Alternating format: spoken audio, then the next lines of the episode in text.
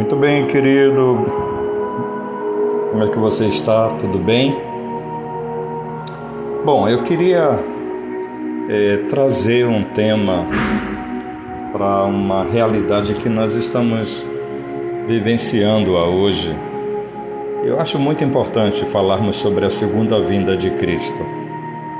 Eu acho que a única esperança que nós temos é exatamente a vinda de Jesus pela segunda vez. Alguém pode perguntar para mim assim: a segunda vinda de Cristo é a nossa esperança? Por que, Lorival?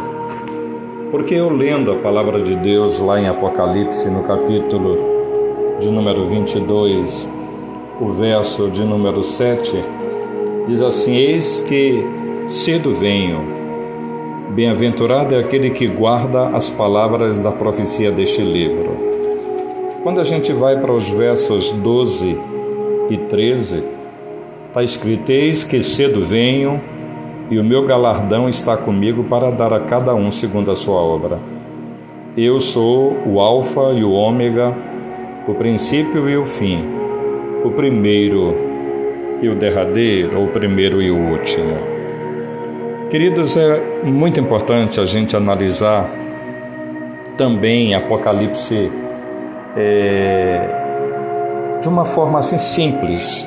Eu diria para você que a segunda vinda de Cristo é um assunto mais mencionado em toda a Bíblia. Eu acho que eu já estive falando para você sobre isso, há cerca de 300 referências sobre a primeira vinda de Cristo na Bíblia.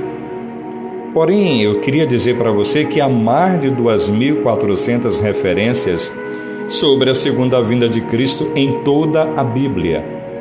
A segunda vinda de Cristo é o clímax da história, o apogeu, a apoteose. Para mim, seria o ponto culminante, a comissão é, de todas as coisas. A história não caminha sem rumo e nem está à deriva. Ela caminha para a consumação em que a vitória final será de Cristo Jesus e sua igreja. O mesmo Jesus, querido, que nasceu em uma manjedoura. Cresceu numa carpintaria. Morreu na cruz, ressuscitou gloriosamente. Está assentado no trono à direita do Pai, reina absoluto e soberano sobre todo o universo. E a Bíblia fala que ele voltará em majestade para julgar as nações e reinar com a sua amada igreja. Quando olho para a palavra de Deus, e a comparo com os nossos dias, eu percebo o quão perto está de se cumprir esta promessa feita por Jesus. Os sinais profetizados por Jesus estão se cumprindo ano após ano e sua vinda está bem mais próxima do que o que nós podemos imaginar. No episódio em que Jesus respondeu aos seus discípulos sobre o tempo do fim, ele fala sobre os sinais da sua segunda vinda e talvez você me pergunte, Lorival, quais são estes sinais? Primeiro, Jesus deixou bem claro que a evangelização de todas as nações é uma das grandes provas de que ele estaria vindo. Eu vou lhe mostrar lá em Mateus 24, 14, que diz assim: E a boa notícia sobre o reino será anunciada no mundo inteiro, como testemunho para toda a humanidade então virá o fim. Este, para mim, é um sinal que mostra a graça de Deus. Jesus morreu para comprar aqueles que procedem de toda tribo, raça, povo, língua e nação. A igreja deve aguardar e apressar o dia da vinda de Cristo. Atualmente, queridos meios de comunicação têm acelerado o cumprimento dessa profecia Bíblias têm sido traduzidas para milhares de línguas e dialetos, milhões delas são distribuídas e muitos missionários têm sido levantados por Deus para a proclamação da palavra.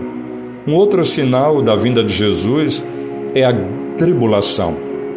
Lá em Mateus 24, 21 e 22, nós lemos: Porque naqueles dias haverá um sofrimento tão grande como nunca houve desde que Deus criou o mundo e nunca mais acontecerá coisa igual. Porém, Deus diminuiu esse tempo de sofrimento. Se não fosse assim, ninguém seria salvo. Mas por causa do povo de Deus, que ele escolheu para salvar, esse tempo será diminuído. Mateus 24, 21 e 22. Então a segunda vinda de Cristo, querido, será precedida de um tempo de profunda angústia e dor. Porém, esse tempo será abreviado por amor aos eleitos. A igreja passará por grande tribulação. Outro sinal que eu poderia citar para você é a apostasia.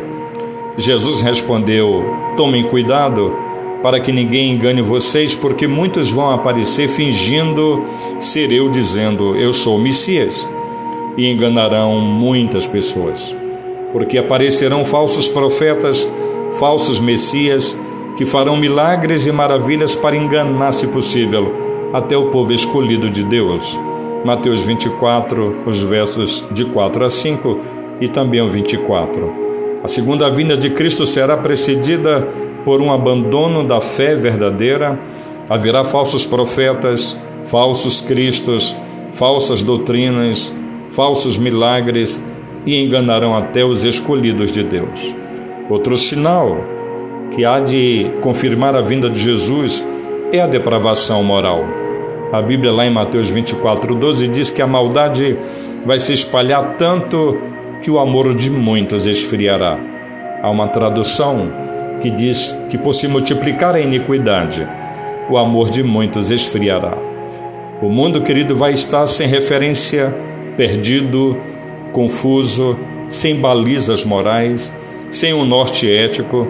Haverá a desintegração da família, a falência das instituição, instituições, o colapso dos valores morais e espirituais, a depravação moral dos nossos dias pode ser vista pelo índice de divórcios, que já passa de 50% em alguns países, pelo aplauso e incentivo ao homossexualismo, pela poderosa indústria da pornografia, pela imoralidade tratada como arte, pelo narcotráfico que está afundando a juventude nas drogas, pela corrupção moral presente nas cortes e, por que não dizer também, nas igrejas. Outro grande sinal de que Jesus está voltando é o anticristo.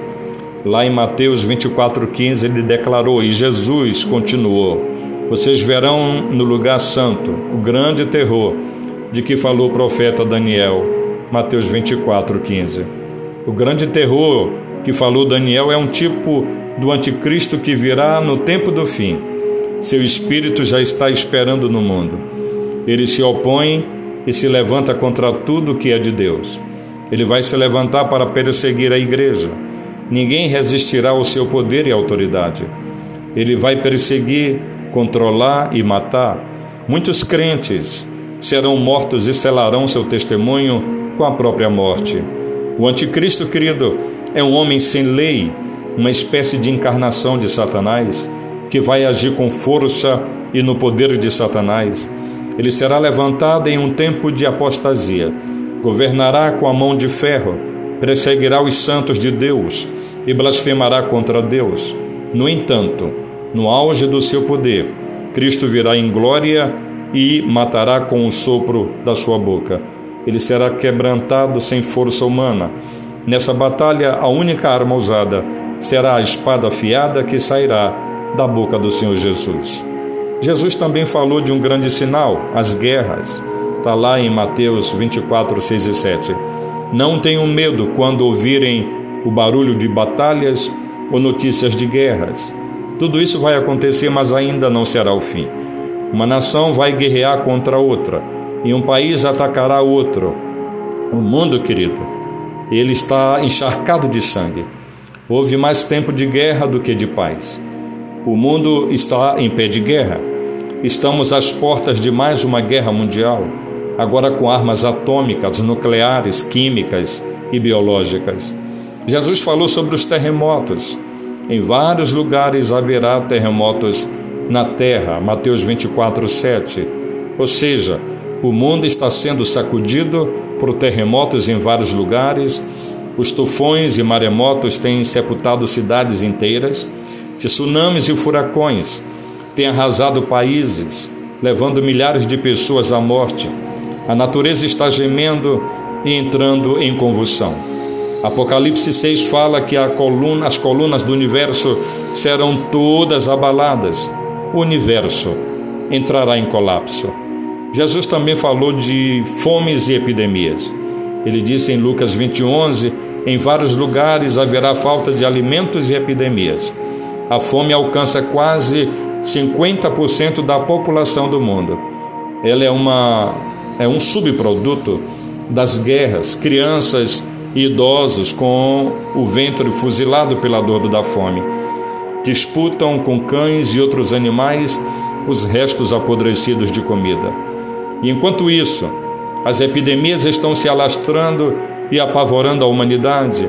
A cada dia surge uma nova epidemia, desafiando a ciência e deixando a humanidade perplexa. Esta é ou não a realidade dos nossos dias. Estamos ou não perto da segunda vinda de Cristo.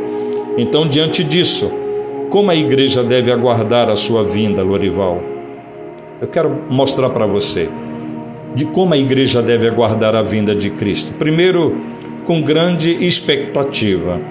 O apóstolo Paulo, escrevendo à igreja de Tessalônica, em primeira carta, no capítulo 5, de 1 a 13, ele diz: Irmãos, vocês não precisam que eu lhes escreva a respeito de quando e como essas coisas vão acontecer, pois vocês sabem muito bem que o dia do Senhor virá como ladrão, na calada da noite, quando as pessoas começarem a dizer: tudo está calmo e seguro, então é que de repente a destruição cairá sobre elas. As pessoas não poderão escapar, pois serão como uma mulher que está sentindo as dores de parto. Paulo está dizendo o que, Lorival? Ele está dizendo aqui, querido, aos crentes daquela igreja que, a despeito das coisas terríveis que acontecerão no tempo do fim, eles deveriam aguardar com grande expectativa a volta de Jesus, pois a segunda vinda de Jesus é a grande esperança para aqueles que creem. A segunda vinda de Cristo será um tempo desconhecido pela igreja, será repentina, será inesperada, virá em um tempo de aparente paz e segurança no mundo. Será inescapável. Ninguém poderá escapar. E será um dia de glória e terror ao mesmo tempo. Mas para os crentes em Cristo Jesus, será o dia de recompensa e de glória. Por isso a igreja deve aguardar a segunda vinda de Cristo, não com pesar, nem com tristeza pelos acontecimentos, mas com grande expectativa. Outra maneira como a igreja deve aguardar a vinda, a segunda vinda de Jesus, com profunda vigilância. Olha o que diz 1 Tessalonicenses 5, de 4 ao 7. Mas vocês, meus irmãos, não estão na escuridão, e o dia do Senhor não deverá pegá-los como um ladrão que ataca de surpresa. Todos vocês são da luz e do dia. Nós não somos da noite nem da escuridão. Por isso não vamos ficar dormindo como os outros, mas vamos estar acordados em nosso perfeito juízo. Os que dormem de noite e os que bebem, é de noite que ficam bêbados. 1 Tessalonicenses 5, de 4 a 7. Deus está dizendo que a igreja deve aguardar a segunda vinda de Cristo com profunda vigilância, pois ela é resultado de uma transformação espiritual. Os salvos são filhos da luz e filhos do dia e estão mais, não estão mais nas trevas da ignorância e do pecado. A segunda vinda de Cristo não os apanhará desprevenidos e despreparados. Os salvos, queridos, amam a segunda vinda, oram pela segunda vinda e apressam a segunda vinda por meio de um serviço consagrado. Mas é importante frisar, e Paulo faz isso nesse texto, que essa vigilância deve ser constante. Paulo fala sobre o perigo de o crente imitar o ímpio em vez de influenciá-lo, o perigo de assimilar o mundo em vez de confrontá-lo. Os filhos da luz não podem dormir como aqueles que vivem nas trevas. Os filhos da luz devem estar atentos e viver os, e viver os olhos abertos, devem viver em obediência, sabendo que o dia do juízo se aproxima. Mas também os filhos da luz devem ser sóbrios vivendo preparados para a segunda vinda de Cristo a todo instante. Por isso devemos ter azeite em nossas lâmpadas todo dia. Devemos vigiar todo dia. Devemos aguardar a vinda do Senhor todo dia. Devemos orar para ele venha todo dia. Sobre a vigilância, Jesus chegou e advertiu aos seus discípulos, lá em Mateus 25, 13. E Jesus terminou dizendo: Portanto, fiquem vigiando, porque vocês não sabem qual será o dia e a hora. Outra característica que a igreja deve aguardar na segunda vinda de Cristo é uma corajosa militância. Lá em 1 Tessalonicenses 5,8 diz assim: Mas nós que somos do dia, devemos estar em nosso perfeito juízo, nós devemos usar a fé e o amor como coraça e a nossa esperança de salvação como capacete.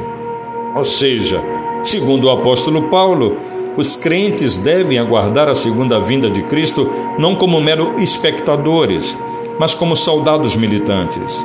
Viver na expectativa da volta de Jesus, querido, não é vestir um lençol branco e assentar-se no alto de um monte. É exatamente isso que Deus condena. Aguardamos a segunda vinda de Cristo não fugindo dos embates do mundo, mas entrando no campo de combate como soldados de Cristo. Devemos lutar para acordar os que estão dormindo, vigiar para que o inimigo não nos envolva com suas astúcias. Paulo também destaca o fato de que devemos aguardar a segunda vinda de Cristo, protegendo nossos corações e mentes em Cristo. Mente e coração devem ser protegidos na medida em que entramos nessa batalha. O que pensamos, o que sentimos, devem estar debaixo da proteção divina enquanto aguardamos a segunda vinda de Cristo. Razão e emoção precisam estar protegidas.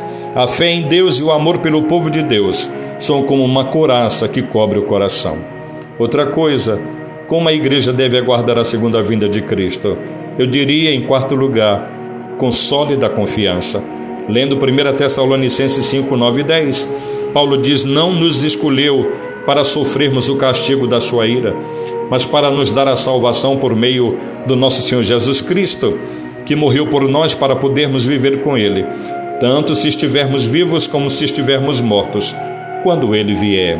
Os crentes queridos devem aguardar a segunda vinda de Cristo com uma sólida confiança, porque têm certeza da glória, porque estão estribados na redenção realizada por Cristo Jesus no Calvário.